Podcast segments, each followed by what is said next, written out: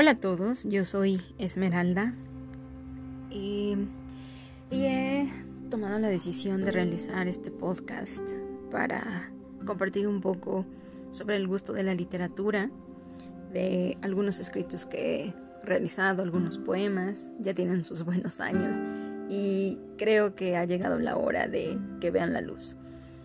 Entonces, pues espero que les guste, eh, que compartan eh, esa misma eh, cosa en común, ¿no?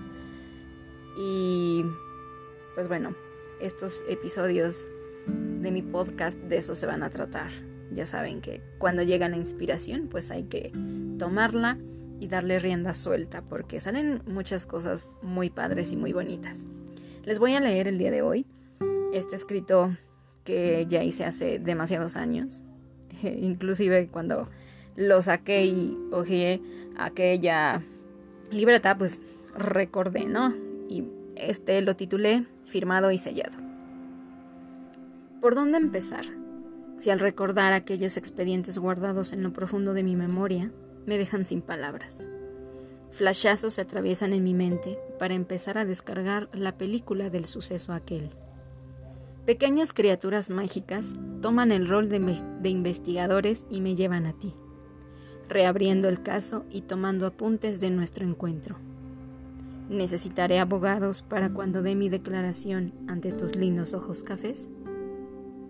Pareciera que mi séquito de guardaespaldas se desarmaron ante ti al ver lo que me produces. Detectives, habitantes de mi ser, siguieron tu aroma, tu luz, tu energía, y son los que ahora no me dejan alejarme de ti. Pareciera que desean que seamos los únicos testigos de ver lo que nuestros sentimientos pueden hacer. Me pregunto, ¿qué sentencia me darán? Porque no descansaré hasta probar tus rosados labios, hasta perderme en el brillo de tu mirada, hasta acariciar suavemente tu cabello. ¿Será la cárcel? Espero que el juez dicte auto de formal prisión en la cárcel de tu corazón.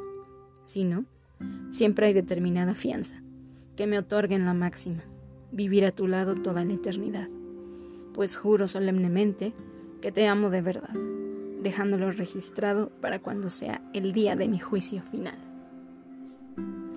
Bueno, este fue el escrito, el primero que comparto con ustedes.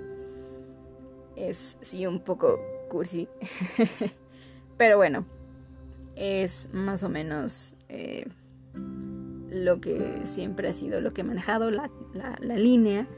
Espero que les guste. no sé si tienen a lo mejor alguna vivencia también ustedes o al momento de que escucharon esta, esta obra literaria, pues a lo mejor les recordó algo. Sería muy padre que lo compartieran conmigo. Pero pues bueno, este fue el, el primer texto que comparto con ustedes que ha sido de mi autoría y que inclusive retomaré de nuevo porque es algo muy, muy bonito, muy liberador. Eh, sí, se puede mencionar que a lo mejor un tanto terapéutico, ¿no? El escribir, sacar las cosas que uno siente.